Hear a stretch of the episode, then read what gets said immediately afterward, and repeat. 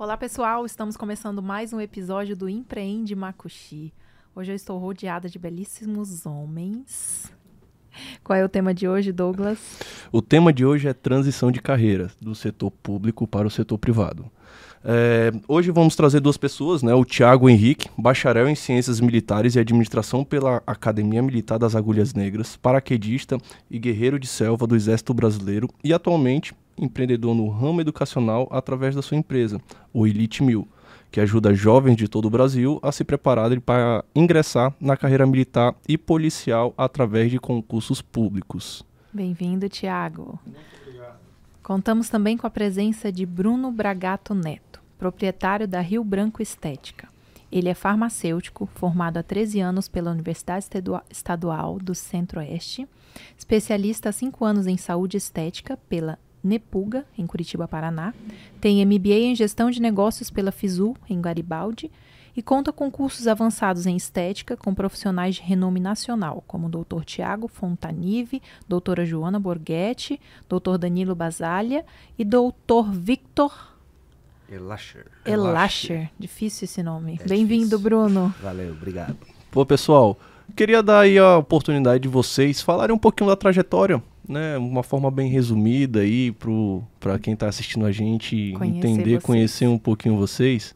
Começando aí pelo nosso amigo Tiago, Bruno, quem quiser começar. Posso começar? Pode. Então vamos lá. Então, satisfação aí, mais uma vez obrigado pelo convite, né? Muito legal. Acho que o estado aqui de Roraima precisa de, de mais pessoas falando sobre empreendedorismo. É, eu gosto de acreditar que o empreendedorismo vai ser uma forma de tirar o estado de Roraima de uma dependência que ele tem exclusivamente de coisas relacionadas à política. Né? Então, acho que as pessoas aqui no estado elas precisam entender mais o poder do empreendedorismo, de criar soluções para mudar a sua vida e a vida de outras pessoas. Né? E eu sou natural de Caruaru, lá no interior de Pernambuco, filho de uma vendedora de cosmético, neto de uma costureira, mãe solteira, que encontrou no, num concurso militar a oportunidade de mudar de vida, né? Então eu entrei no exército porque aquilo foi uma oportunidade para mim de ter assistência médica odontológica de graça, de ter um salário e de me formar e ter um emprego. E resumindo bastante, depois que eu me formei é, na AMAN, na Academia Militar das Agulhas Negras, eu servi no Maranhão, depois eu vim para cá. E quando eu cheguei aqui, eu sempre conversava muito com os soldados do, do meu pelotão, falando: Ó, oh, tu tem que estudar, tu tem que estudar, tu é um militar temporário, tu tem que estudar. Até porque quando eu estava estudando, eu dava aula particular. Então esse foi meu primeiro emprego, né? Da aula particular. E um, do, um, um desses militares, quando eu estava falando para ele isso, ele falou: pô, tenente, eu queria muito estudar, mas aqui em Boa Vista não tem um cursinho. Aí eu falei: como assim? Uma capital não tem um cursinho pré-militar? E foi daí que surgiu a ideia, né, em 2017, de criar o Elite Mil, quando eu vi um problema. Né? E é assim que nasce o, uma solução, é assim que nasce uma empresa, é através de um problema. Né? E aí a gente começou é, o Elite Mil presencial em 2017. Foram dois anos e meio batendo cabeça, porque eu nunca tinha tido empresa, eu era oficial ainda de carreira. Né? Cheguei a ficar com quase 200 mil reais de dívida, porque né, eu tinha que pagar professor, tinha que pagar um aluguel caríssimo, eu montei um curso gigantesco. Né? No primeiro dia, meu curso gigante, primeiro dia de, de palestra, tinham três pessoas e uma delas era a minha mãe. Né? Então, levei muito prejuízo, assim, mas aprendi muito em 2018, um ano e meio depois, é, também conversando com, com um militar, eu falava para ele, ó, oh, tu tem que estudar, bora estudar lá com a gente, tá? Eu te dou um desconto, vamos, vamos estudar. Aí ele falou, pô, tenente, eu queria muito, só que eu tô indo servindo PEF, no Pelotão Especial de Fronteira. Né? Tem uns PEFs aqui no estado, né? Em Bofim, em Pacaraima. Surucucu. Surucucu. Aí eu pensei, caramba, como que eu posso fazer com que esse cara estude comigo? será que eu vou gravar as aulas e colocar no HD e vou entregar para o comandante de pelotão? E aí que surgiu a ideia de montar um curso online. Né? E aí, resumindo pra caramba, foi assim que a gente montou o Elite Mil online. Né? Nosso lançamento a gente conseguiu um resultado muito, muito expressivo em dezembro de 2018. E em janeiro de 2019 eu pedi minha demissão do Exército e desde então eu tô seguindo essa carreira de empreendedor. O bacana do online é que, querendo ou não, você deve ter reduzido e muito aí o teu custo, né? Isso. Pelo fato de você ter um ponto físico e pagar aluguel. É... qualquer custo conta, né? Isso. E você, Bruno, conta aí um pouco da sua trajetória. Então, é, quero agradecer também a Marina, né, que é uma paciente nossa já da clínica, né, já conheço a Marina há bastante tempo. É, agradecer o convite de vocês, né, como o Thiago falou, é uma grande oportunidade para a gente, né, tá passando um pouquinho do que a gente já viveu como empresário, né, é, um pouquinho da nossa história, né, que também que muita gente acha que empresário só vive de né, de coisa boa, mas a gente passa por muito perrengue, a gente tem que aprender na marra muitas das vezes a, a, a, ser um empreendedor. E ninguém te ensina, né? Ninguém te ensina. E eu passei muito por isso, tá? Eu, uma breve história, né? Eu sou paranaense, né? De uma cidadezinha pequena do Paraná. Né, a gente vem de cidades pequenas.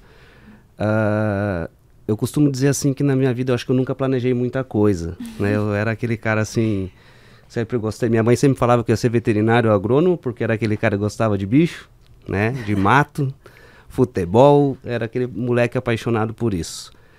E com o passar do tempo, né, com os estudos, a gente vai se moldando um pouquinho. E eu falei, eu comecei a gostar muito de química, física, essas coisas, que eu sou um cara muito prático, eu digo hoje, sou um cara muito técnico e muito prático.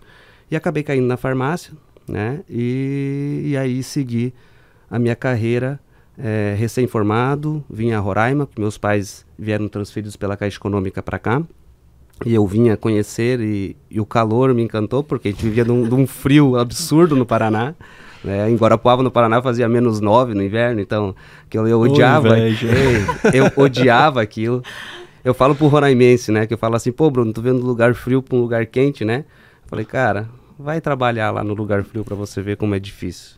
Nem é tão quente assim, 50, 50 graus, né? É, não. Aqui a gente tem ar-condicionado, é. né? Então, assim, acabei vindo a Roraima. Uh, inicialmente comecei em serviço público, né? No, recém-formado, na parte de bioquímica. E com dois anos é, eu acabei adquirindo um laboratório, né? E acabei montando meu próprio laboratório de análises clínicas. Uh, e, e aí comecei aprender a ser empresário. No primeiro ano eu quase quebro. É, foi uma experiência assim terrível. Mudei de ponto, comecei praticamente do zero, fiquei com o laboratório fechado uns dois, três meses para começar do zero num novo ambiente. E aí comecei a construir um pouquinho é, da história do laboratório, né? Ah, fiquei com o laboratório aos 9, 10 anos, com o laboratório, e há pouco tempo me desfiz do laboratório para investir na carreira da estética. Tá? É, como eu falei antes, eu sou um cara muito técnico, né? então eu aprendi muito na marra ser empresário, né? que eu acho que é uma grande dificuldade que a gente tem hoje nas universidades, nas escolas, que não, não nos ensinam a lidar com o dinheiro. Né? Então acho que é algo que tem que ser implantado urgentemente. Né? Então eu bati muito a cabeça. Outra coisa, muita gente me fala assim, quando hoje me escuta falar que eu larguei o laboratório para uh, ah, investir hoje na estética, né? Bruno, tá investindo na estética por causa de dinheiro? Claro que a gente pensa no dinheiro, claro que a gente pensa né, em ganhar dinheiro, mas eu sou bem sincero para vocês, sou sincero para meus pacientes que eu falo assim, uh, estou há sete anos na estética por influência da minha irmã, que a Marina conhece, porque quando saiu a resolução para o farmacêutico atuar na estética, minha irmã tem uma clínica de estética também, e ela me falou, Bruno, eu preciso de você dentro da minha estética para fazer o injetável. O farmacêutico hoje pode fazer injetável. Vai estudar, vai, vai especializar, que você pode me ajudar da minha clínica. Então eu fui a Curitiba, fiz a especialização junto com o laboratório, trabalhando junto com o laboratório e estética ao mesmo tempo. Uh, e aí eu comecei a ficar bom. Uma coisa que eu nunca imaginei na vida. Um cara que gostava de bicho, de mato, sem futebol, que não tinha perfil nenhum para aquilo, é, começou a gostar da estética. Né? E eu fiquei tecnicamente muito bom na estética.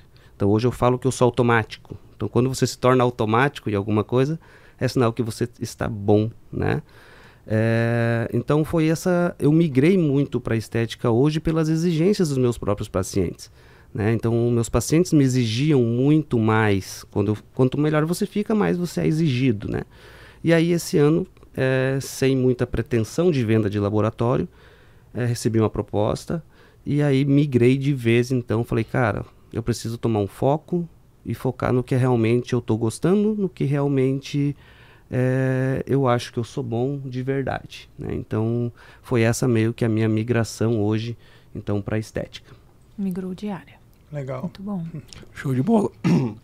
É, bom, vocês dois já falaram um pouquinho aí da dificuldade, mas eu queria entrar um pouquinho mais a fundo nisso daí, dos maiores desafios. Né? Você, você Thiago, que, que era do setor público, nunca tinha se envolvido com o setor privado. A gente não aprende na escola a administrar uma empresa, Sim. a gente não aprende finanças, a gente não aprende marketing. Então, você sair do setor público, que é uma coisa totalmente do setor privado, diferente do setor privado, né? Com certeza deve Sim. ter passado por muitos desafios. E eu queria te perguntar assim, qual foi um dos maiores desafios que você enfrentou, né, nessa transição entre o setor público e o privado? Sim, é, eu achei muito legal o que o Bruno falou, porque o, o nosso sistema educacional ele não ensina. Primeiro que a gente passa 15 anos no colégio e a gente sai sem saber fazer uma declaração de imposto de renda, sem saber fazer nada assim de, de útil mesmo. O sistema educacional ele foi criado, e isso é, é histórico mesmo. Ele foi criado para criar, ele foi criado para gerar funcionários, né, para pessoas que trabalham em empresas de outras pessoas. E logicamente, comigo não foi diferente. E, e eu tenho um, um histórico na minha família, da minha mãe, né? Minha mãe, uma guerreira assim, vendia cosmético, ela com muita dificuldade. Então eu, eu, eu cresci vendo as dificuldades da minha mãe, minha mãe falando coisas que, por exemplo, a ter um funcionário é muito caro, eh, minha mãe reclamando de imposto. Então eu cresci com muito isso na minha cabeça, sabe? E quando eu saí, quando eu comecei a empreender, e eu estava ainda no exército, eu comecei a enfrentar a dificuldade de, pô, eu não sei gerir dinheiro. Eu não sei eh, lidar com, com dinheiro. Porque uma coisa é você lidar com um bem público. Então eu sempre gosto de brincar que, ah, quando a gente estava lá na companhia, lá na, na- no batalhão, e faltava papel higiênico no banheiro, era só ir lá no depósito, pegar papel higiênico e botar lá. Você não sabe o custo daquilo. Né? Enquanto que na sua empresa, não. Na sua empresa você sabe o custo de uma lâmpada acesa, você sabe o custo de.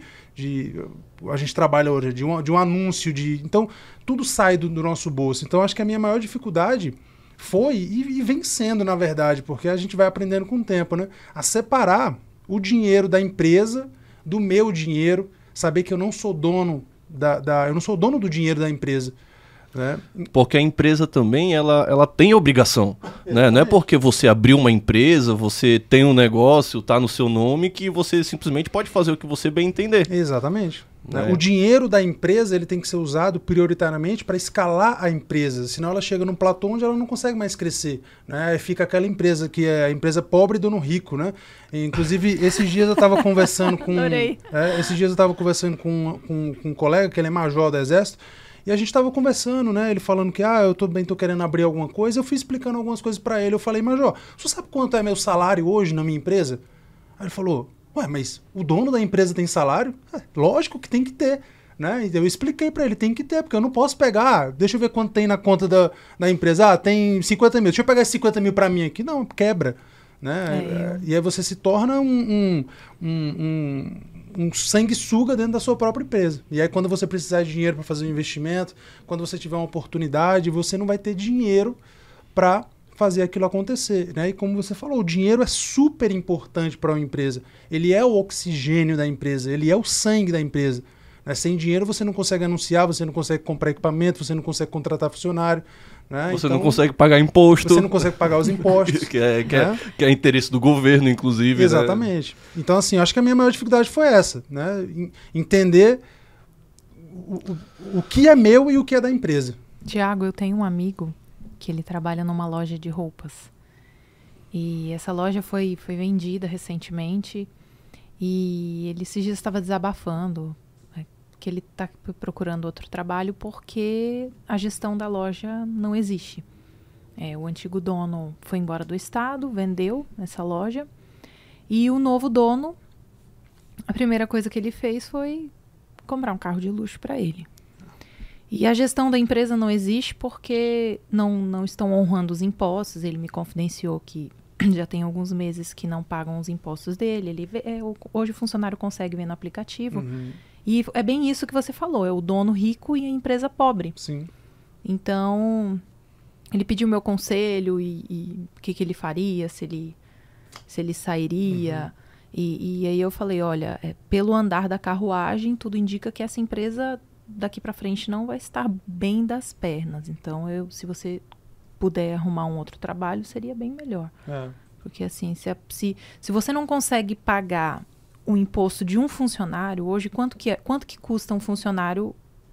Salário mínimo. Salário, salário mínimo. Dois mil e pouquinho. É. Você, pelo menos o imposto mensal ali, o FGTS e o GPS é 300 reais. É. Então a gente vê que é uma irresponsabilidade gigantesca você fazer isso. Você não, não, não E você desanima imposto. o funcionário, né, a trabalhar na sua empresa. Então, tipo Sim. tipo assim, o cara tá vendo ali que tá ganhando um salário mínimo, tá trabalhando feito um condenado. Aí vê o dono só indo lá para pegar dinheiro. E ah, eu vou lá, pego o dinheiro. Daqui a pouco, não, e o pior não, é que o funcionário que está à frente das vendas, ele vê quanto que ele tá vendendo. E ele calcula, olha, eu tô vendendo tanto hoje e, e 30 dias ele calcula. Ele, e ele, ele pensa, gente, o que está acontecendo? É, porque tem duas, duas armadilhas muito grandes aí. A primeira delas é a do faturamento, né? O faturamento de uma empresa. Eu lembro que. Eu faturamento tenho... não é lucro, é, né? Eu tenho uma foto. Eu é tenho uma foto. Entra, né? Exato. Eu tenho uma foto logo dos primeiros meses que, que o meu curso em presencial começou a dar certo. Assim, a sala com 70, 80 alunos. Eu tenho uma foto minha, minha com a minha mãe, com a mesa cheia de dinheiro não é? Dinheiro físico que as pessoas pagavam mesmo. E aí o que acontece? A gente estava separando o dinheiro dos pagamentos dos professores. E a gente colocava em envelopezinhos, envelopezinho de banco. A gente ia lá, pegava os envelopes no banco e colocava o dinheiro.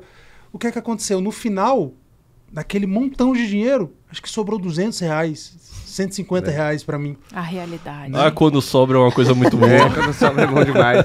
Então essa é a primeira armadilha, é a do faturamento. Faturamento não é lucro. Se o cara não entende isso, né? É. E a segunda coisa é a do crédito. O crédito, apesar de ser muito caro no Brasil, ainda é muito mais fácil para a empresa. Né? Qualquer empresinha safada, se chegar num banco e quiser pegar 20, 30, 40, 50 mil reais, consegue. E às vezes o cara cai nessa. Né? Ah, eu vou pegar aqui 200 mil e vou comprar um SW4. É. A gasolina. O meu pai, o meu, o meu pai costuma dizer que eu sou o pior empresário do mundo. Porque eu não consigo trabalhar com crédito. Eu não, eu nunca, assim, eu acho que Somos eu, dois então. Cara, eu acho que o único crédito que eu peguei foi um Pronamp na pandemia porque tava com aqueles juros muito reduzidos. É, não, aquilo ali era foi o primeiro Pronamp. É, foi o que era uma coisa surreal. É, exatamente. Que foi o único que eu peguei. 3% ao ano, uma coisa assim, é, muito barato. Era, era muito, muito barato, barato, muito Nem barato. mãe faz isso. É. Nem mãe faz isso. Que eu peguei para comprar um aparelho automatizado lá pro laboratório. Na época. Que meu pai sempre fala, trabalha com o dinheiro do banco, trabalha com o dinheiro do banco, Porque não trabalha pai com é bancário. é, meu pai ele era sabe. Ele ganha com isso. É, é só que para você trabalhar com o dinheiro do banco, você tem que né, entender, entender, muito bem ali o que primeiro tá por trás dos custos desse isso. dinheiro, o que você vai fazer e se esse esse custo, né, vai ser vai conseguir a rentabilidade desse dinheiro vai conseguir cobrir os teus custos. Exatamente. Porque acontece muitas vezes de um empresário ali pegar um empréstimo para investir em alguma coisa, ou sei lá, ou torrar com qualquer coisa que seja, é, e acaba não conseguindo cobrir os custos. Isso. E pá, não consegue pagar o financiamento, aí começa a se enrolar, é, começa a, a é. criar uma bola de neve. O, e... crédito, o crédito ele é bom se eu for usar aquele crédito para gerar mais dinheiro, né? Mas um crédito que eu uso, por exemplo, para trocar de carro, ou para, meu Deus, as pessoas compram um iPhone parcelado é. hoje. 18 vezes. É financiamento para iPhone. Não mais, acho que tem 30 e poucas vezes. vezes. Então, assim, é, isso é. Se é você um faz isso na empresa, você quebra. É, é se o iPhone não fizer parte do teu dia a dia do teu trabalho, né? Tipo, qual Exatamente. é a necessidade?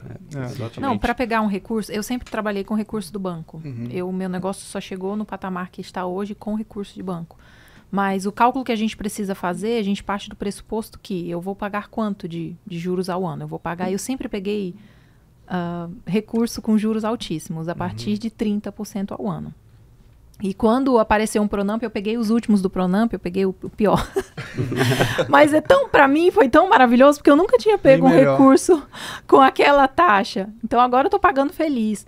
Mas o, o, cálculo que eu sempre fiz, a partir do momento que eu aprendi a calcular o retorno do investimento é quanto que esse investimento vai me render por ano. Vai uhum. aumentar 40% o meu faturamento? Ele vai se pagar em quantos meses? Eu estava até contando para o meu primo hoje, a gente reforma uma suíte, em quanto tempo ela se paga. Uhum. E é maravilhoso, porque você trabalha com dinheiro do banco, se você consegue pagar esse recurso em metade do tempo, é melhor ainda, porque você reduz pela metade a, a, os juros, né? Os juros.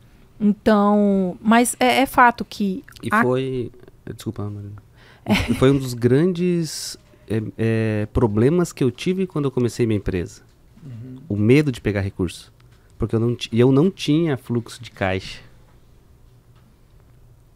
Um capital, no caso, um capital de giro Eu ali para conseguir eu aguentar durante. de giro. E era a época que eu deveria, na época, ter pego um capital de giro, né? Trabalhado com o dinheiro do banco para eu me fortalecer e conseguir girar, girar melhor a empresa. E o medo do empréstimo, o medo de, de pegar um dinheiro que eu não sei se eu vou. Na época não tinha noção de Não gestão de direito, né? Que me fez eh, penar muito. Eu falo assim, eu demorei muito para engrenar. Esses 10 anos de laboratório, vamos supor aí que eu fiquei uns 5 anos patinando. Tanto que o primeiro ano quase quebro. Né? Muito por conta disso. O medo de usar o dinheiro, é, o empréstimo, algo para fazer Não girar o negócio. É, em um empréstimo, um crédito, ele, ele, ele tem que ser algo que tem, você tem que fazer um estudo muito cauteloso para poder tomar, né? E também é algo que você precisa, por muitas das vezes, para conseguir iniciar um, um empreendimento ou para investir em estoque ou mesmo para ter de capital de giro, você precisa, né? Necessidade, é questão de necessidade. Então, é, por exemplo, quando você tem que fazer um investimento muito alto em, algum, em alguma coisa, querendo Um ou não, você, equipamento. é, equipamento, você precisa ter um capital de tiro muito alto. E se você não consegue arcar com isso, aí começa juros, multa, aí não paga funcionário, não paga aquilo. Entra no cheque especial muitas é, vezes. e e cria é a bola de neve. Né? E- Um negócio que você falou, Tiago, que é muito legal, que não ensinam é, é, educação financeira na escola. Sim. É, semana passada, meu irmão, meu irmão tem 13 anos. Nem na faculdade. Nem na faculdade. É, semana passada, meu irmão me perguntou o que, que era inflação. E aí eu olhei assim e falei, gente, porque eu estou tentando ensinar para ele o conceito de, de, Uhum. de crédito, de educação financeira. Ele está ganhando um dinheirinho, estou ensinando ele, olha, isso aqui você deve investir. Já vai virar investidor desde cedo, já tem ações. Uhum. E, e ele me perguntou o que, que era inflação. E eu parei para pensar, quando eu tinha a idade dele, que eu estava na sétima série, se em alguma aula de geografia, de história, um professor sentou para gente e, e explicou o conceito básico de taxa de juros do país, como que funciona a economia do país. Porque a gente aprende de tudo na escola. A educação básica a gente aprende absolutamente de tudo. A gente aprende história do mundo, a gente aprende a, a geografia, enfim. E eu parei para pensar e a gente nunca viu na escola um conceito de inflação, um conceito de taxa de juros. E aí eu parei, eu falei, tá, eu vou tentar te explicar da forma mais fácil que você consiga entender. Mas hoje, se você para e explica para uma criança que o conceito de, de inflação muitas vezes é culpa do Estado, essa criança vai começar a enxergar o Estado como um vilão. Mas o Estado não quer isso, porque eles criam a- a- os cidadãos para serem funcionários. Uhum. Então, é, é meio que uma, uma bola de neve. É, uma, é uma bola de É um neve. círculo é um, é um ciclo, vicioso. exatamente. ciclo vicioso. E até porque no Brasil a gente tem uma visão isso, histórica mesmo, né, da, da nossa da nossa colonização, né, que a gente vem muito da cultura portuguesa, né, diferente dos Estados Unidos.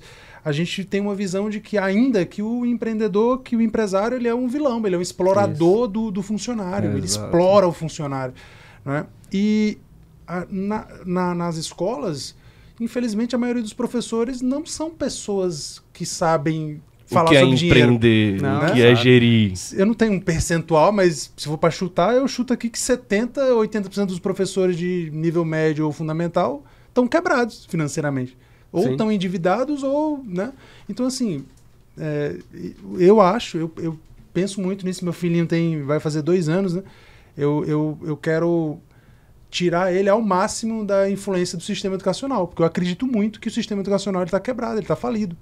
Né? Eu eu acredito muito nisso, que a gente tem que fazer isso, e procurar ensinar em casa, suplementar a educação, porque senão. Né? Fazer Nossos com que a criança entenda o valor do dinheiro. né? Pagar um, um, pequeno salário por algo que ele está fazendo e ensinando ele a mexer com dinheiro, deixar ele gastar o dinheiro dele todo e falar, ó, oh, e aí? Você gastou todo o seu dinheiro. E agora? E agora? Né? É isso que eu quero fazer também. Acho que isso é importante, né? Não, show de bola. Assim, é, Bruno, cara, problemas cara vai abrir empresa, problemas sempre vão existir, né? Dificuldades sempre vão existir. Como é que você lidar né, com tudo isso? Como é que você conseguiu passar, dar a volta por cima? Porque tu quase quebrou, né, no primeiro ano. Né? Então, qual foram as, as, artimanhas aí que você utilizou? É, como eu, eu comentei ali no, no começo, é, eu tive que parar, respirar, né? Eu falo assim, dou graças a Deus que na época eu era, eu era muito jovem, né? Eu estava, é, acho que com um ou dois anos de formado, então estava começando uma carreira. Quando eu, eu, comecei com o laboratório, eu ainda trabalhava no setor público, então eu tinha um horário que eu ia no setor público, então eu tinha um, uma rendinha que na verdade no final foi toda ela para o laboratório, porque Sim. eu acabava pagando as contas do laboratório com aquilo ali né? E como eu, eu falei logo no começo, eu não tinha giro. Uhum. Tava zerado. Eu simplesmente abri as portas meio que zerado. O dinheirinho que eu tinha guardado, eu fui comprando reagentes e, e, e, e fazendo girar. Quando eu fechei e abri novamente, eu tinha duas funcionárias, eu já reduzi para uma. Então, no meu retorno, eu reduzi para uma funcionária. Logo, eu não conseguia pagar direito essa uma nos primeiros meses. O que que eu fiz? Demiti. Falei, sabe de uma coisa? Bruno, tu vai ser o atendente, tu é vai faz tudo da empresa, né? coletar né? e depois tu vai fazer as análises. Cara, eu fazia tudo. Sim. Eu fiquei, juro para vocês, eu tinha um laboratório de análises clínicas. Eu conto isso, as pessoas não acreditam. Mas se eu não me engano, eu fiquei uns três ou quatro meses fazendo o quê? Atendendo lá na frente, fazendo coleta, processando amostras e a, a análise, passando resultados e tudo. Então eu tive que dar esse passo atrás. Eu sempre peguei muitos estagiários dentro da minha empresa de análises clínicas. E eu falava para eles: vocês acham que vocês vão ir direto lá para análise? Vocês acham que vocês vão fazer só a coisinha gostosa? Falo: não. Nós temos uma hierarquia dentro de um laboratório de análises clínicas. Eu falo que o bioquímico, que é o principal responsável do laboratório, ele tem que saber todos os processos de dentro do laboratório. Então eu colocava essa galera começavam lá atrás, lavando os, os frasquinhos das fezes, da urina, a parte suja, uhum. que ninguém quer fazer, né? Alguém tem que fazer. Alguém né? tem que fazer. Então, assim, eu falo que eu passei um, um período, assim, bem difícil, gente, de, de parar, falar, cara, para você manter esse negócio, tem que reduzir tudo que você pode. E você vai precisar fazer tudo sozinho. Mas eu acho que é esse momento aí que define o empreendedor. Porque ele sai do empreendedor e vira empresário. É, é, nesse momento que você escolheu fazer o seu negócio dar certo, cara. Né? Porque você falou aí, eu, a, nossa, a nossa história é muito parecida, né? Eu, eu tava no exército conciliando, eu ia pro, pro quartel 6 horas da manhã, 6 e meia da manhã, saía às 5 e meia da tarde, ia pro meu cursinho, fechava o cursinho 10 e meia, ia lavar banheiro depois, lavar banheiro, arrumar sala. Ninguém via é, isso. Eu, nessa época, que eu também estava com dificuldade, eu dei, eu dei aula em curso técnico. Então comecei também a dar aula em curso técnico à noite, porque complementava o meu salário. Uhum. E eu precisava... Porque o salário, uma parte do salário ia para a empresa, aí o que que ficava pro, pro, pra pessoa que tem que se alimentar, né? Isso. É. Eu tava nessa rotina, gente. Então, assim, tava rodando. Aí o que que eu fiz? Chegou num ponto que eu falei, cara, eu preciso de alguém pelo menos para me ajudar na parte suja, na parte pesada, que era a limpeza de materiais. Porque estava um pouquinho sugado para mim toda a rotina. Aí eu consegui uma pessoa que, que ia lá, técnica de laboratório, que eu já conhecia do serviço público, que já era muito minha amiga no serviço público, Falei, cara, tu tem como ir para mim uma ou duas vezes na semana fazer essas lavagens de materiais para mim? Ela falou, vou. Nessas idas dela, eu falei para ela, como que tá? Você sabe coletar? Você sabe fazer coleta de sangue e tudo mais? Ela falou, Bruno, faz muito tempo que eu não faço, porque eu sempre fiquei mais na parte mais de retaguarda. Eu falei, e ela tinha recém sido demitida do serviço público. Eu falei, pois bem, eu vou te arrumar um estágio lá no Cosme Silva, no hospital público, onde tem bastante coleta. Tu vai lá aprender a coletar. Eu conheci o coordenador, falei, ó, oh, tô arrumando, levando, mandando uma estagiária para você para ensinar a coletar. Eu falei, quando você ficar boa na coleta, você vem aqui que você vai trabalhar comigo. Cara, ela foi o diferencial da minha empresa por muitos anos. Porque ela pegou todo tipo de gente, aprendeu bem. É, quando ela ficou muito boa, daí passou esses dois, três meses, quatro meses que eu fiquei meio sozinho ali, que ela veio e falou, Bruno, tô bem, tô bem segura, tô bem. Ela veio e começou a trabalhar comigo. Daí eu fiquei eu e ela, é, de, só tinha ela de funcionária que ela fazia toda essa parte para mim, então, de coletas e tudo, então deu uma, uma folga na época. E aí, aos pouquinhos, eu fui aumentando o número de funcionários, né, e, e aumentando um pouquinho a empresa. É, mas eu, fui um, eu sempre fui um cara assim que eu pensei eu pensava muito na qualidade e não na quantidade, né? Hoje nós temos um estudo que um laboratório nas clínicas hoje, para ele se manter e dar dinheiro, em torno de 6 a 7 pacientes dia particular, é um laboratório que hoje ele te dá lucro, tá? Particular, né?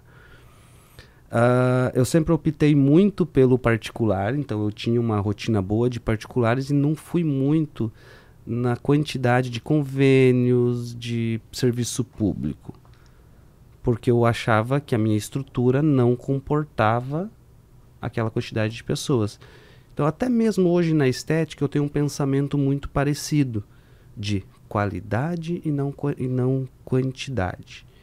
Eu acho que, no final das contas, se eu pegar 50 convênios, uma proporção, para 15 particulares, o meu retorno é praticamente o mesmo. E o trabalho, e o trabalho é muito menor. menor. E a, e a qualidade é muito melhor do trabalho, do serviço. É. é interessante falar nessa parte que a gente, a gente sempre brinca que o empreendedor ele é o Severino, né? ele faz tudo.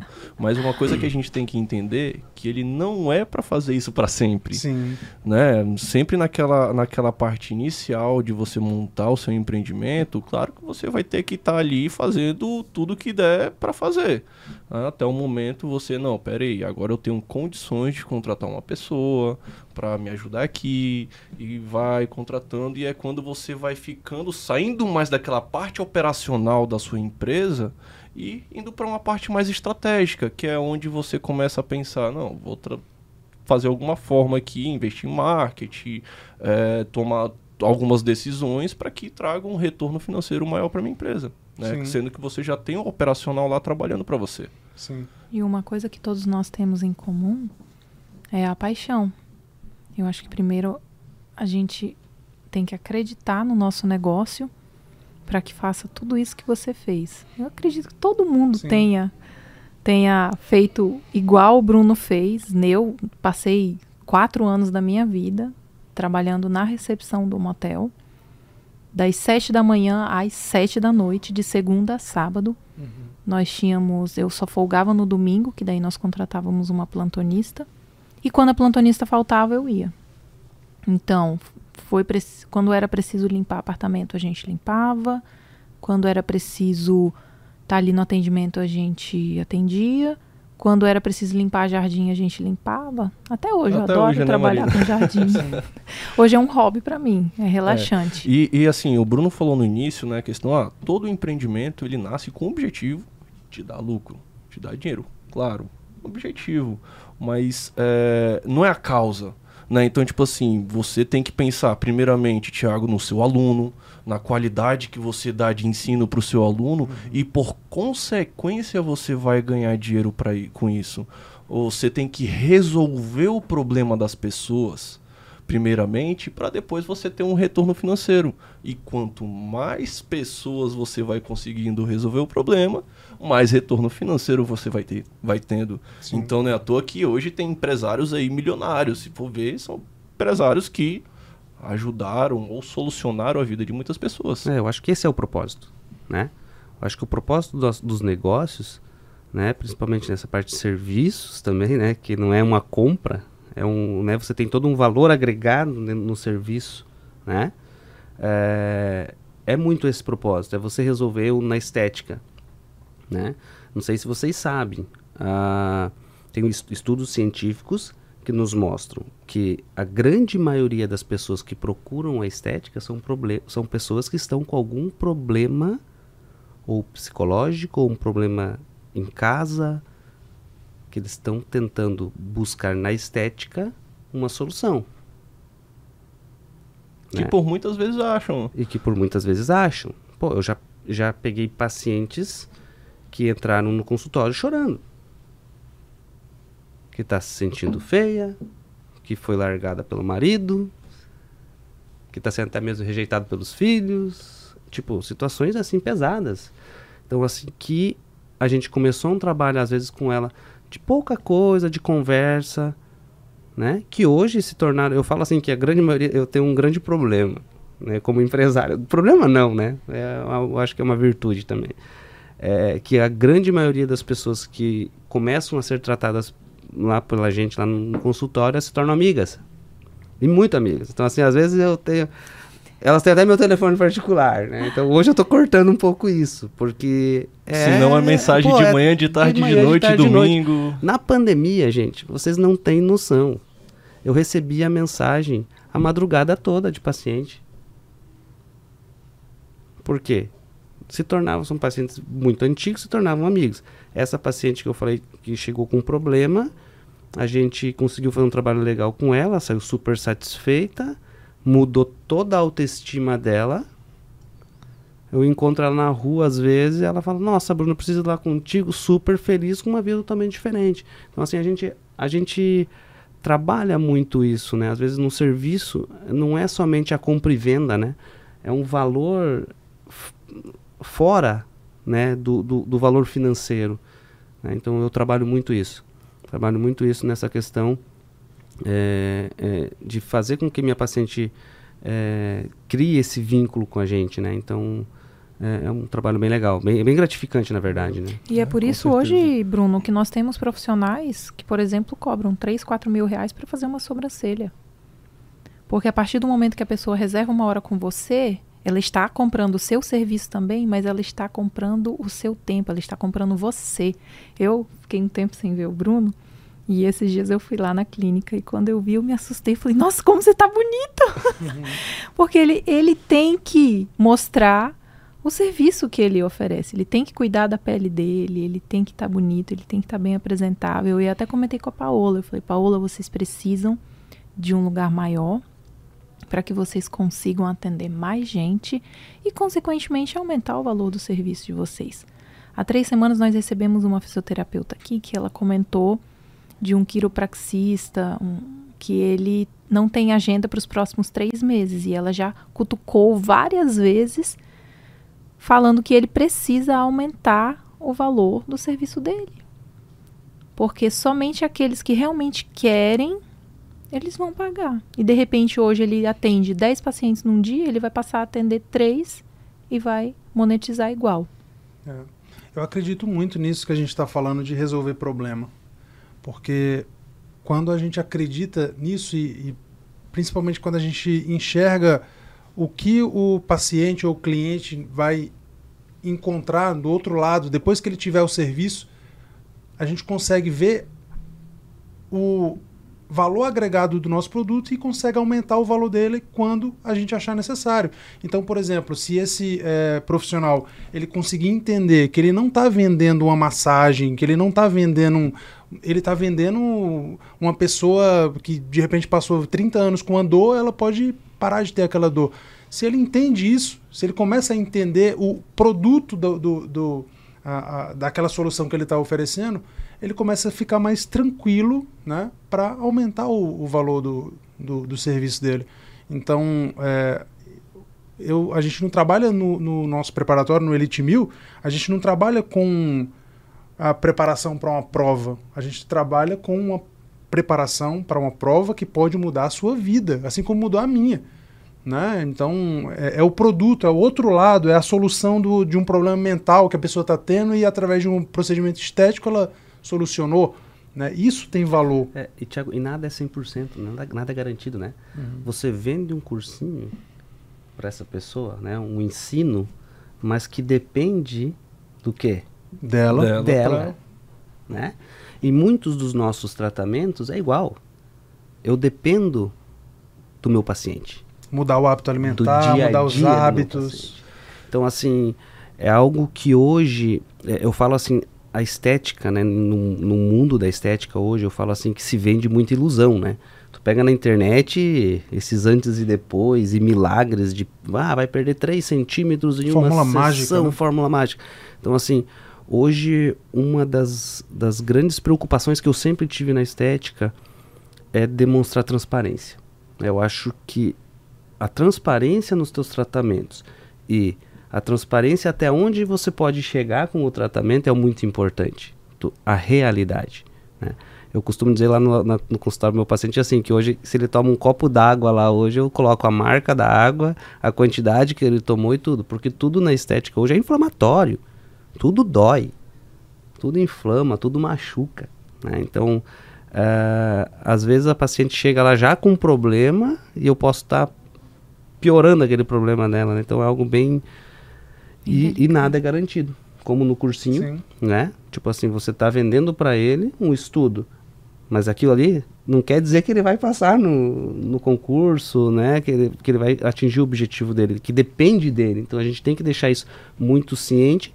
E o mais legal, acho que nessa tua, na, no, da questão do cursinho, é a, a parte motivacional, né? Uhum. A gente vê hoje, tem muitos cursinhos que além do, da parte técnica do cursinho, eles têm umas vias mais motivacionais. É, porque passar em um concurso público não é um, não é um, um, procedimento simplesmente técnico. Eu acredito que passar em um concurso público você precisa ter um desenvolvimento pessoal. Né? Assim como empreender, você precisa se desenvolver como pessoa. Nada disso que a gente está falando aqui a gente sabia quando a gente começou a, a empreender. Né? Quando a gente saiu do serviço público, voltando aqui para o nosso tema, né? é. né? Nada, Nada, disso a gente sabia. Nada. A gente aprendeu com o tempo. Né? A gente aprendeu errando, errando muito. Né? Então. É. E, e, você tinha falado ah, da parte do empresário é considerado malvadão, não sei o quê. Mas, cara, tu vai entrar assim. Claro, a gente está falando de empresas idô é, idôneas, empresas ali que trabalham de forma correta, uhum. que pensam realmente no, no bem do seu, do seu produto ou serviço a gente sempre ali está pensando em como a gente pode oferecer um serviço melhor. Né? Pelo menos esse está sendo o pensamento do, do, dos empresários atualmente. Ou como eu posso fazer com que o meu colaborador faça um serviço melhor. Então eu vou é, comissionar ele ou gratificar ele por isso. Então, os empresários de anos atrás, lá da década de 70, 60, da Revolução Industrial e tudo mais, onde o cara só ficava ali, que nem aquela, é, aquele vídeo icônico lá do Charlie Chaplin que ficava. Não, isso daí tá acabando. Os empresários que pensam daquela forma, eh, a vida deles, elas, elas têm um, um, um prazo.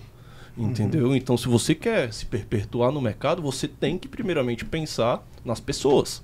Né? Seus clientes e seus colaboradores. Sim. Essa Sim. é a forma mais interessante de você ganhar dinheiro. É, né? Eu estou fazendo, depois de muitos anos, o ano passado eu me encorajei a fazer um, uma MBA de gestão de negócios. Estou terminando agora, esse mês. É, para o último módulo já, que é só o encerramento. E a gente está revendo algumas coisas do, dos módulos que foram feitos. E sobre isso que você está falando entra a questão da mudança, né?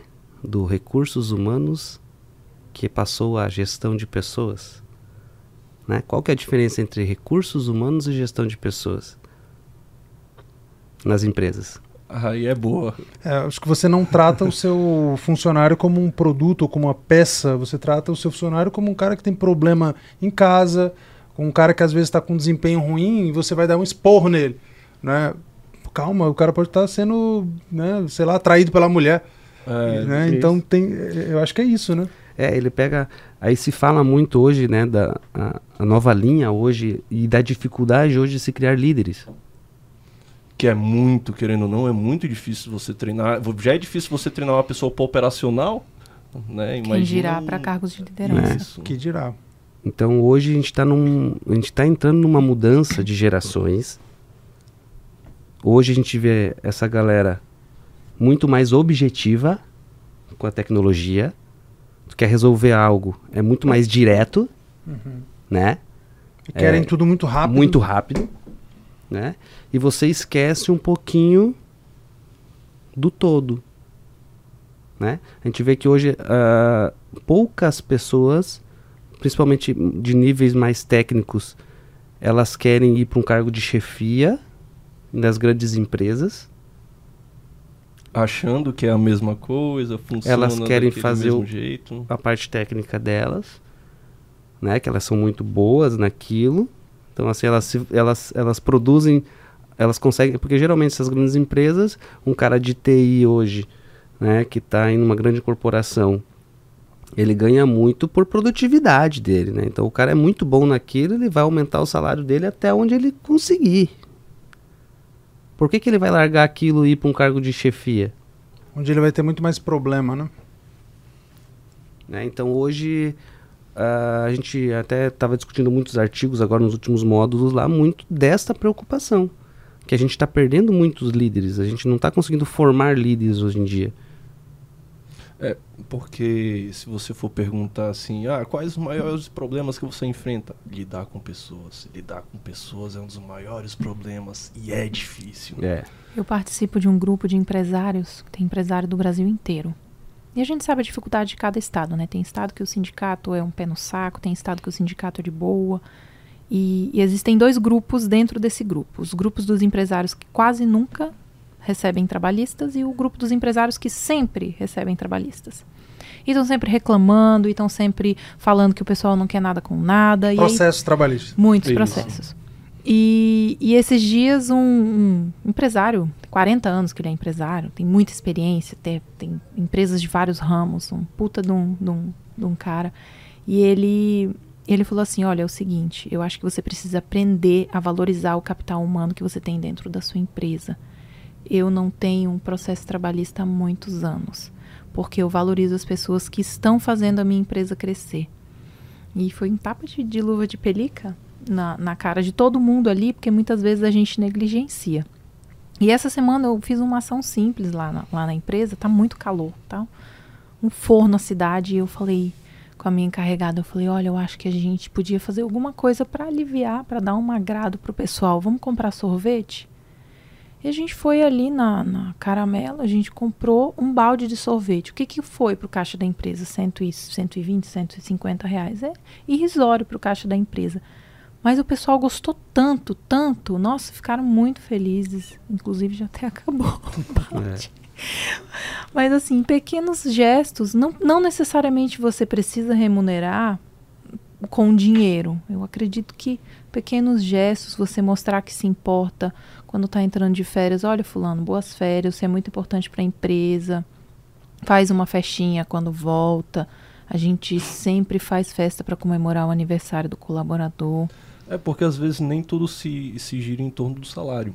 É, né? exatamente. Você dando um ambiente salubre, você é, dando um plano, talvez odontológico, ou qualquer. Outro um- benefício. É, uma reuniãozinha ali, com comida, às vezes. O pessoal adora. fica feliz. Hoje, hoje tem empresa que ela, ela faz um levantamento do cara. O que, o que, que você tem de hobby? O que, que você gosta de fazer? O cara, ah, eu gosto do meu futebol. Gosto de jogar futebol. Aí eles, tá, geralmente a empresa tem o time de futebol, né? E eles tiram, às vezes, um dia da semana que eles dão pro cara ir fazer o hobby dele. Não, vai curtir teu hobby, vai fazer alguma coisa, vai fazer o que você gosta. Até, eu acho que a Cicred, se eu não me engano, a Cicred lá no Sul faz isso, uma colega da, da, da MBA comentou que eles têm esse programa lá. É, de que um dia, eles são liberados um dia, não sei se é da semana ou do mês, a cada 15 dias, agora não estou lembrado, que ela pode fazer o que ela gosta naquele dia. Dormir. Meu hobby é dormir. Dormir, pode ser. Sabe o que ela faz? Trabalho voluntário, cara. Uhum. Ela vai numa creche. Ela falou, Bruno, é aquilo, que- ela, é aquilo que me faz feliz. né? E aí entrou também a discussão dos quatro dias de trabalho lá, que estão fazendo a, a É, experiência, sim. né? E diz que, querendo ou não, nesse teste aí tá começando a meio que pessoal gostar, tá sendo mais produtivo, tá indo trabalhar mais feliz e, consequentemente, isso traz um retorno maior para a empresa. Né? Então, E aí, e aí você vê que nem sempre é financeiro, né, cara? é. Exatamente. É, ao mesmo tempo que nem sempre é financeiro, o financeiro também é muito importante, né? Porque É. o, não adianta também você é, fazer várias coisas não financeiras e pagar para um cara que é super importante na sua empresa um salário mínimo. Exatamente. É, ah, não, mas eu tô dando aqui para ele tal coisa. Não, mas ele não vai pagar a conta dele com, com um abraço. É, tem que ter o bom senso Tem que ter o também, bom né? senso, né? E isso, mais uma vez, a gente não aprende no colégio, a gente não aprende na, na faculdade, a gente não aprende em, em lugar nenhum, a gente aprende na prática, errando e ouvindo pessoas que também erraram, né? É uma coisa que eu, eu demorei muito, talvez até pela minha característica pessoal e da, da minha formação. Isso foi um erro que eu cometi. Eu achava que eu era, eu era muito au- autodidata de achar de que, ah, não, eu consigo resolver isso, eu consigo, eu consigo, né? E com o tempo eu fui vendo que não, cara, eu precisava ouvir, eu precisava ser mais humilde para ouvir as pessoas que, que já passaram por isso. E quando eu comecei a fazer isso, a ouvir mais, as coisas começaram a dar mais certo para mim. Porque eu era muito, ah, não, isso aqui eu sei mexer. É, e eu, ainda, É. eu ia te fazer essa pergunta, porque como tu ficou no, no setor público lá no Exército, que Nove é um, é anos, um né? negócio que é, que é bem rígido e tudo mais, qual foi a diferença que tu sentiu, assim, tipo, trabalhar com o setor público, com as pessoas no setor público do Exército, no Sim. caso, e trabalhar numa empresa? É, é, é, Porque nos dois, querendo ou não, tu comandava, né? Tu- Sim, tu, tinha é um poder de muito- comando. é muito diferente, mas ao mesmo tempo muitas coisas boas que eu aprendi lá eu aplico na minha empresa, né? Então é, a gente aprende com- como que é formado um oficial na MAN. A gente aprende a fazer desde o que um soldado faz até o que um capitão faz. Então a gente lava banheiro e a gente aprende a comandar. Então isso é, isso é importante numa empresa, porque é, Você conhecer todos os setores, conhecer todos os setores, porque você consegue fiscalizar.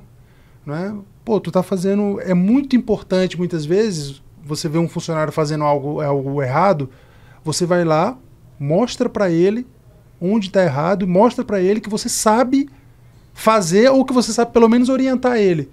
Então é importante o funcionário entender que, ah, peraí, o, o meu chefe, o meu patrão, ou enfim, eles Isso é um líder, né, no isso caso. é o líder, né? Isso é o líder. Não, não que você tenha que saber tudo da sua empresa, mas eu acho que você tem que saber, pelo menos razoavelmente, tudo. Né? Então, isso é um ponto interessante que eu trouxe da, da carreira militar. É, a gente lida com muitas pessoas desde, desde sempre, a gente fala muito, né? então a gente tem aula de oratória, a gente tem aula de. Né? Então, isso me desenvolveu muito durante a, a minha carreira.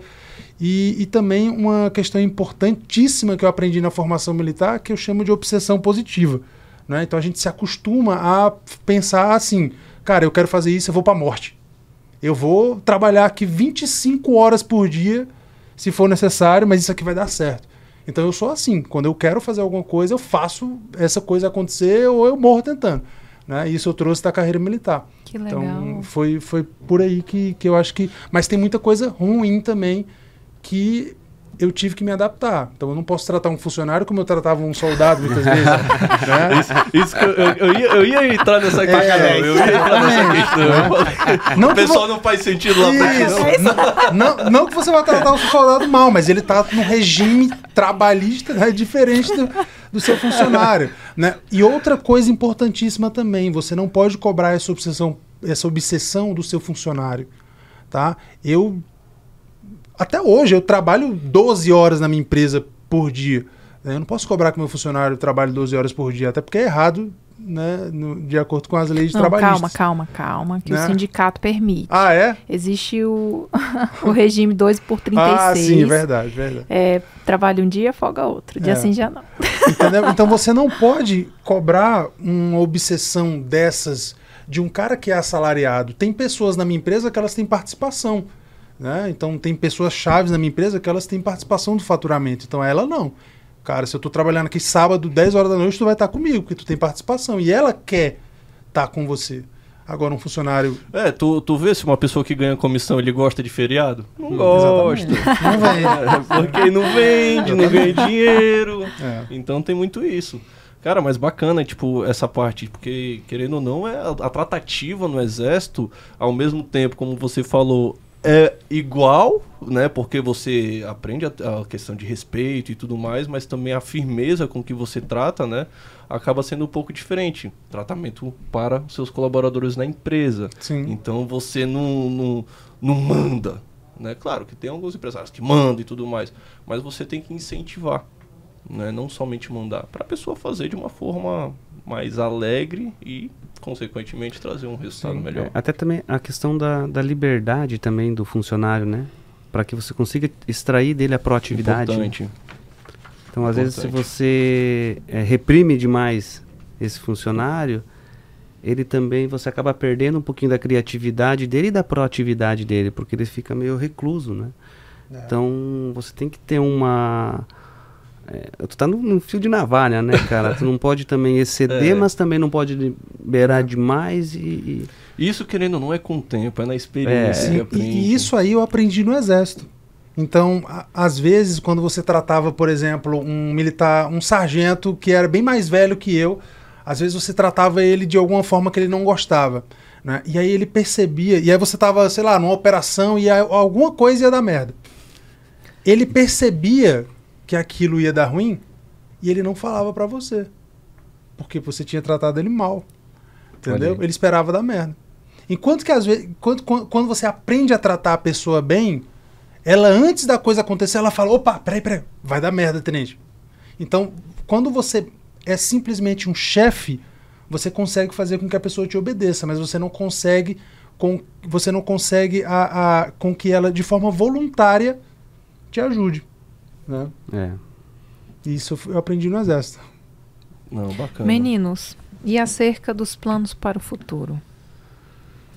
Me contem. Vamos lá, vamos lá. É, Nunca para. A, a, né? gente, a gente gosta de falar tanto do passado, quanto do presente, quanto do futuro aqui, né? Então, seria interessante. É, bom, eu, como eu comentei, né, é, no começo do, da nossa, nossa fala aqui, Uh, eu costumo, eu tô, eu dizendo, tô falando agora que eu, faz sete anos que eu estou na estética, mas parece que eu comecei realmente a empresa e a estética esse ano, tá?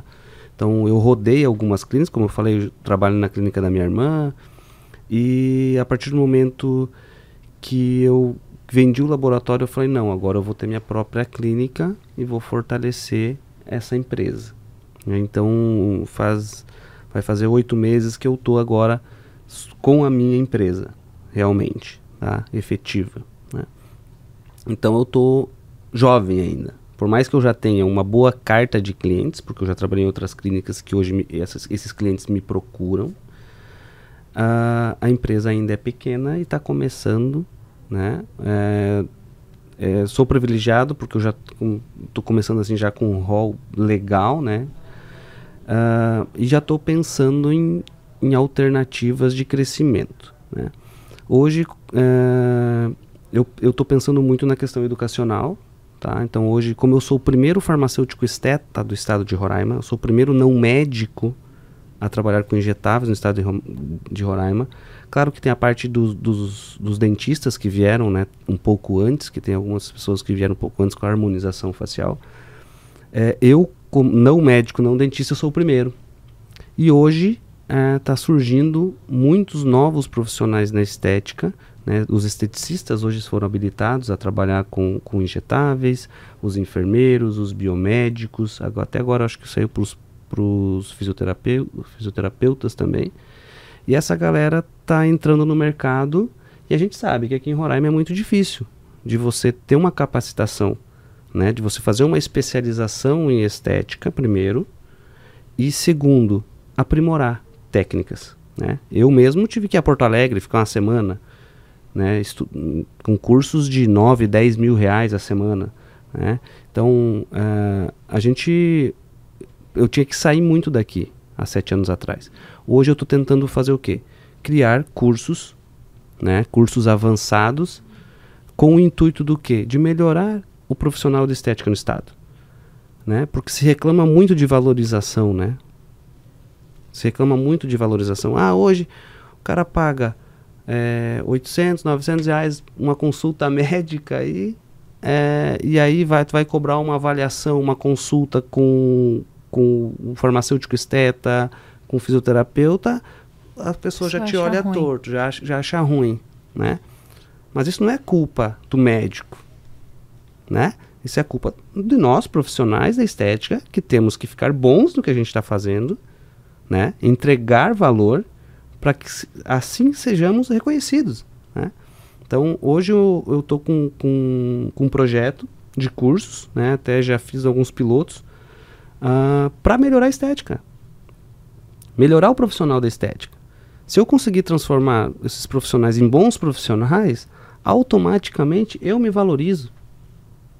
É, e você se torna uma referência, né? Porque. Ganha credibilidade. Uma pessoa com uma cabeça pequena, ela poderia pensar assim: pô, mas por que, que eu vou ensinar para as pessoas para elas se tornarem minhas concorrentes?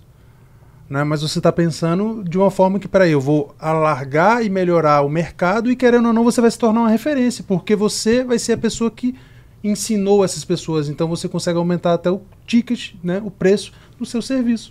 Isso, é, é algo que já vinham me procurando há muito tempo.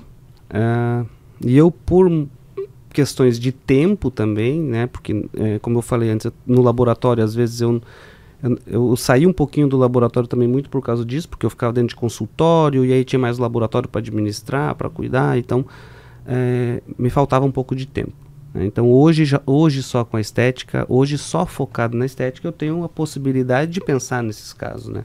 De pensar em, em, em migrar também para essa questão de cursos, e como você falou, é referência, né? A gente acaba se tornando referência é, e, e também melhorando o mercado em si, no geral, né? Sim. Show, de bola. E você, Thiago? Ah, o Elite Mil, como eu falei, ele nasceu no presencial, foi para o online e o online realmente ele te oferece possibilidades muito mais amplas, né? Então você tem escala, você tem um país com mais de 5 mil municípios, então se você parar para pensar, se eu tiver um aluno em cada município do Brasil, eu tenho um, um negócio né, muito grande. Né? Né? Então, o crescimento do Elite Mil está nisso, está no, no, no, online. É, isso envolve muito trabalho com anúncio, com marketing, né, com, com é, equipe de produção de conteúdo. A gente vem rodando isso aí. E hoje a gente está numa pegada no Elite Mil de. Na verdade, eu comecei o Elite Mil com essa pegada de trabalhar com treinamento físico treinamento físico militarizado. Já existem muitas referências nos Estados Unidos, né, que é um, é um país que tem uma cultura muito maior desse tipo de, de conteúdo militarizado, e eu vou buscar trazer isso para o Brasil. Né? Vou, vou buscar, não, eu vou trazer isso para o Brasil. A, a, diferença vai ser só a velocidade que isso vai acontecer. É, e quando eu comecei o Elite Mil lá atrás, eu comecei com essa pegada. Então eu meio que estou voltando, né? É, quero transformar o Elite Mil numa empresa também de treinamento físico e também a gente está tá iniciando, né? Já temos o nosso primeiro produto na linha de suplementação operacional do Elite Mil, que é um produto chamado Us Guerra, né? Que é um polivitamínico, multimineral e nootrópico. Então a gente vem nessa pegada né, de, de, de desenvolver isso aí, sempre focando no online, porque a escala permite a gente é, é crescer demais. Né? Realmente. É. Treinando mente e corpo, né? Exatamente. é, é, mais escalável e você também consegue fazer coisas muito maiores com estrutura muito menor. Né? Então, é, eu, eu, meu escritório fica a 30 segundos do meu quarto, né? Então eu consigo estar o dia Isso é perigoso. todo. É, eu consigo estar o dia todo com meu filho, isso para mim não tem preço, não, não, não tem preço. Se eu tivesse no exército hoje, eu iria passar dias em missão e eu ia ficar sem ver meu filho. Então, é, isso é algo que o empreendedorismo digital me proporcionou. Né? Muita gente não sabe, mas o, o Elite Mil é. A gente não é mais roraimense, né? Porque a gente saiu daqui, na verdade. Eu até falei para você, a gente foi para Minas, mas o, o Elite Mil foi a primeira e eu acredito que ainda é a maior empresa do ramo digital do, do, do estado de Roraima. Né? Então, eu, eu não conheço ninguém que tenha um, um, alcance maior do que o nosso em número de alunos. Né? A gente bateu esse ano 16 mil alunos no Brasil inteiro. Então, acho que eu não conheço nenhuma instituição educacional, inclusive, que tenha esse número de alunos. Show. E isso aconteceu por quê? Por conta da internet. Né? Então, É, inclusive a gente pode conversar muito sobre isso, hein? Eu já tô com um projeto. Olha aí, ó, já. Porque, O Bruno que Negócio tá já querendo tá entrar no negócio negócio imagina, educacional, né? imagina quantos farmacêuticos, fisioterapeutas existem no Brasil inteiro que estão querendo. É. Já, já, já é a segunda ou terceira vez que os convidados já, Já fecham um negócio. É, fecham um Já fecha negócio. Não, mas deixa eu falar uma coisa pra vocês. Isso aqui que vocês estão estão começando agora, isso aqui tem que, tem que se tornar algo muito maior, pô. Isso aqui Vai tem que se tornar, tornar. Vai se tornar. Vai se tornar. Ah, Isso aqui tem que virar uma, uma roda, uma comunidade de pessoas aqui no estado, né? Porque você falou, você está numa comunidade com pessoas do Brasil inteiro, né? Eu também participo de algumas, vocês também com certeza, mas é, e aqui, né? A gente tem um monte de gente aqui que, que Que precisa, Precisa né, um tem, pouco conversar né? sobre E é isso. o- conversar, é muito Pronto. bom. E é o que eu, e é um- um- uma da- das coisas que eu participei daquela missão do Sebrae pro Estética em São Paulo. Faz E- toda a diferença. Aí foi, a gente foi um grupo de, de empresários, de pessoas que trabalham com estética aqui em Roraima. E um dia estávamos no hotel e eu já tinha essa ideia já há um tempo atrás que eu fiz um workshop lá na minha clínica. Acho que foi em dois, foi ano pa- 2022, eu acho que no começo de 2022. Eu fiz um workshop lá na minha clínica, onde eu reuni a Paola e algumas profissionais que trabalhavam lá com a Paola para a gente fazer um workshop para alunos e tudo mais. Assim, gratuito. Para a gente começar a falar um pouco, porque eu tinha o quê? A intenção de colocar cursos. Eu falei, vou, vou fazer uma pegada para ver, sentir, ver o que, que a galera acha Sentir o mercado, o né? mercado. Eu levei isso, foi um sucesso, foi muito bacana. Eu levei isso pro Sebrae na época, só que a gente não conseguiu fazer. Quando a gente chegou lá no, no Estética em São Paulo, no último dia, saímos da feira, do congresso, sentamos lá no final de tarde para fazer as avaliações do Sebrae, da visita e tudo mais. A, a gestora do projeto, do, do projeto Beleza do Sebrae, encantada com tudo aquilo. Falei, Gessana, você está vendo como a gente pode fazer um evento em Roraima, porque a estética em Roraima está crescendo muito. Só que uma coisa que eu te peço, vamos valorizar os profissionais de Roraima. Nós temos excelentes profissionais na estética em Roraima. Vamos fazer um evento de estética lá em Roraima para as universidades, para os profissionais e vamos colocar essa galera daqui falar lá na frente. Cara, a gente fechou. Isso foi em maio, não, foi em abril. Acho que foi dia 25 de maio a gente fez o primeiro simpósio de estética no Sebrae. Só com profissionais aqui de Roraima. Olha que legal. É, Legal. muito bom. A sementinha foi plantada. Ó, aí. infelizmente, nosso podcast tá começando a chegar pertinho do final. e eu queria que vocês dessem um conselho, né? Vocês que fizeram essa transição de carreira entre o setor público e privado, você que vendeu sua clínica com 10 Mudou anos de ramo. aí, mudou de ramo. Desse um conselho aí para quem tá nos escutando, né? Poder assim começar a ter uma atitude também e fazer o que Sim. vocês fizeram. Ó, começando, eu acho que é, quem sou eu para dar conselho, né? Mas é, pelos meus erros, né? Eu acho que é importante você buscar sempre referências do que você quer fazer. Tá? É importante. Ah, se eu quero seguir tal caminho, quem já seguiu esse caminho? E aí você começa a acompanhar essa pessoa e você começa de repente a modelar ela, o que ela fez, o que ela fez e deu certo, o que ela fez e deu errado. Então esse é um primeiro passo. E eu acho que uma segunda coisa que eu já errei muito, talvez isso seja até o mais importante, eu já errei muito e eu erro até hoje. É que eu muitas vezes quero começar as coisas grande, grande demais. Eu nunca quero, por exemplo, quando eu montei meu cursinho, né, o, presen- o presencial, eu não aluguei uma, casa, uma salinha pequenininha com 20 cadeiras, não, eu aluguei um prédio gigantesco na principal avenida da cidade com vaga para 200 alunos e na primeira semana eu tinha quatro alunos. Aí eu percebi que, opa, como que eu vou pagar as contas? Né? Então começa pequenininho, começa Passo devagarzinho, com um passinho. Esse Hã? conselho é muito bom porque, tipo assim, eu comecei a postar, fazer algumas postagens toda semana na- nas redes sociais, né? E antes eu não postava antes, por quê? Porque tinha que estar perfeito. Não Exato. sei o que e tudo mais. Cara, não. Só faça. Isso. E vai melhorando. Começa depois. do jeito, começa, É, só começa faça e devagar. Vai melhorando. né? E, e isso tem muita relação com a comparação. Muitas vezes você quer começar grande porque você se compara com a pessoa que está lá na frente. Né? Você, ah, eu quero começar a empreender. Aí você começa a, se comparar com Flávio Augusto, com Elon Musk. né? Então, cara, calma, né? Calma, tenha mais humildade. Se compare com você no ano passado. Né? Se compare com você há 15 anos atrás. Né? Há 5 anos atrás eu jamais saberia falar sobre nada disso que eu estou falando aqui agora. Imagina daqui a 5 anos como que eu vou estar. Vou estar bem melhor. E depois de 10 anos, vou estar bem melhor. Então, pensa mais no longo prazo. Entendeu? Acho que seria essa a dica que eu dou. Pensa mais Pô, no longo bacana. prazo. A gente, acri- a gente tende a menosprezar demais o longo, o longo prazo e a colocar muita energia no curto prazo. É aquilo que você falou. A gente quer tudo muito rápido, muito rápido. Mas as coisas não acontecem assim.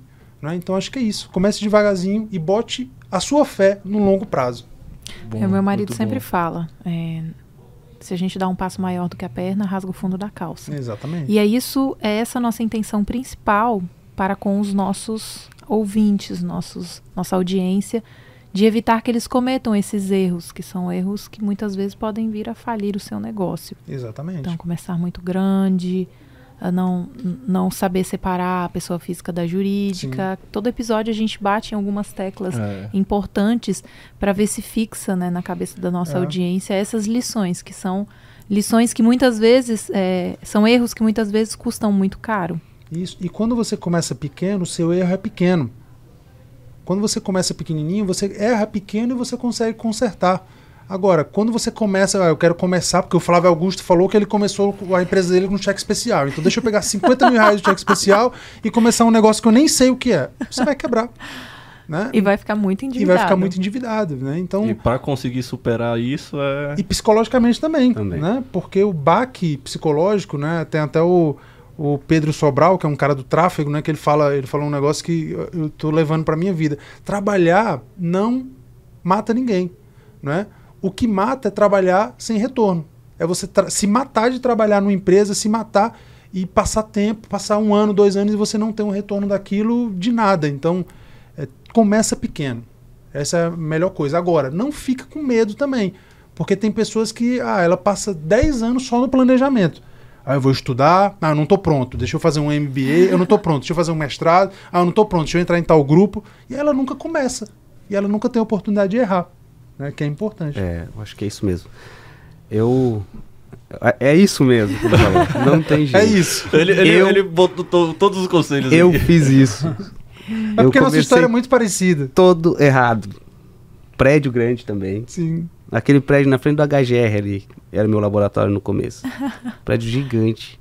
Eu não usava nem metade daquele prédio. Vai bombar, na primeira semana vai ter mil clientes. Funcionários, porque eu achava assim, vou botar os funcionários lá, agora eu sou empresário, Ficar na rede. vou ficar na rede. então, assim, é, a gente começa pensando muito alto às vezes, né? A, a Marina fez Empretec, né, Marina? Fiz em Pretec. Eu lembro até hoje de uma das dinâmicas do Empretec, aonde tinha uma numeração, eu acho que era de 1 a 10, e você tinha que escolher uma numeração para jogar, acho que uma bola, algo para cair dentro de um De uma cesta. de uma cesta. E aí aquela numeração dava a tua pontuação. E aí mede a tua personalidade de riscos e, claro, aonde você quer chegar, né? Aonde que o Bruno Bragato foi a primeira vez? No 10. Grande. Só porque não tinha um 11. Porque não tinha um 11. fui no 10. Falei, cara, eu vou fazer a pontuação máxima logo de cara. Aí depois fui pro 8, errei de novo. E lá no final, se eu vou ali no 4, 5, ali pequenininho, jogo e faço Devagarzinho. aquela, aquela, pontuação, eu tinha ido bem, fiz zero. Então, assim, é, mede muito a nossa. Eu, eu, sou, eu fui muito assim também, lá no começo, de pensar muito alto, né? Querer fazer as coisas às vezes, ah, vou montar essa estrutura, é, uma estrutura grande e é, é só colocar ali que as pessoas, meus clientes vão chegar e eu vou conquistar. Né?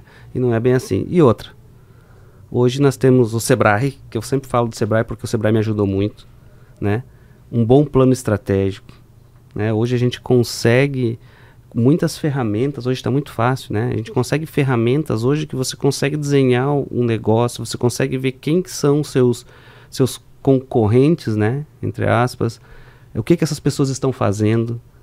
Hoje a gente tem muita informação. Tem muita ferramenta. Muita né, ferramenta. Que, que há 10 anos atrás a gente não tinha tudo isso, gente. Quando, a gente come... Quando eu comecei, pelo menos, eu não tinha tanta informação era um pouquinho mais travado, né? A questão de informação. até até a nossa internet nem... aqui era ruim. E a gente não sabia nem como procurar, na verdade, né?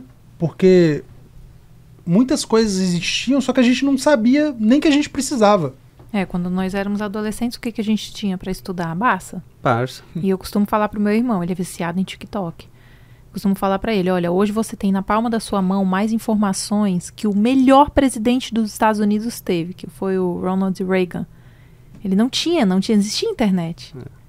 A internet estava começando naquela época. Então, a, a, a, quantidade de informações, a quantidade de conhecimentos que a gente tem na palma da nossa mão e muitas vezes a gente não usa, fica perdendo tempo com, com banalidade, besteira, com besteira. Uhum. Então, minha dica é essa, né? Como o Tiago falou, é começar pequeno e constância. Eu acho que Exatamente. é constância. Tem dias que vai dar certo, tem dias que não vai dar certo. E continuar, né? E continuar, porque é a batalha diária, não tem jeito. O empresário é uma batalha diária. Né? Então, a gente depende de, muita, de muitas situações, às vezes é, políticas, econômicas, né? Pessoas. No, de pessoas. O nosso estado aqui, a gente sabe que tem uma movimentação econômica complicada. complicada. Então, qualquer movimento, às vezes, né, é, econômico e, e, e, político no nosso estado modifica muita coisa para a gente. Né? Então, é, mas é constância, é começar pequeno, com planejamento, né? É, desenhar bem o seu negócio e acreditar, ter fé e, e acreditar que, que, que dá certo. Gente, muito obrigado por esse bate-papo. Cara, eu aprendi muito aqui também. Todos com, nós, né? Com, com, com esses dois empresários aqui. Eu agradeço demais ao Thiago, agradeço demais ao Bruno, tá? Obrigado pela participação. E, para finalizar, ganhamos, eu e a Marina... Ganhamos até uma caneca. Ah, é, a caneca, é, tem que, a gente tem que, que ter uma lembrança, né? Aí. Eu e a Marina... Show de bola. A gente sempre traz um livro para indicar, né? Eu começo uhum. pelo meu, é, pela situação mais no tema de hoje, um livro que eu li faz um tempo, é bacana, Atitude, né? Tem atitude, tudo começa com atitude, né? Você no fato de uhum. ter feito a transição de carreira, você ter mudado é, de, ser, de de é, setor, é, de setor, é. Dou de ramo, de ramo, de, de ramo. ramo, desculpa. E é muito bom esse livro, eu gostei. É um livro simples, Uma né? atitude. É. Legal. Bacana. Eu trouxe o livro do George Orwell. Clássico. 1984. É um livro muito bom porque ele mostra a importância da gente entender que não é o Estado que serve a gente, é a uhum. gente que eu, é o contrário. É o contrário. É o, contrário. que serve a gente. o Estado que serve a gente. É, não sejamos cidadãos alienados. Uh, quando a gente vira empresário, é aí que a gente percebe que, que quem puxa uh, o Brasil, quem carrega o Brasil nas costas são os empresários. Então, hoje é, é um livro que, que é primordial, principalmente para os nossos jovens, Sim. que, que eu, eu enxergo que eles estão sendo doutrinados na, nas escolas, infelizmente. Então, para tentar abrir um pouco a mente, é, esse livro é maravilhoso. É, e criar o hábito da leitura é, é importantíssimo. É, é, demais, cara. E, e para quem... É um negócio que eu digo para todo mundo que, tipo, eu comecei a ter, ter o hábito, assim, tem uns uhum. sete anos, seis anos por aí.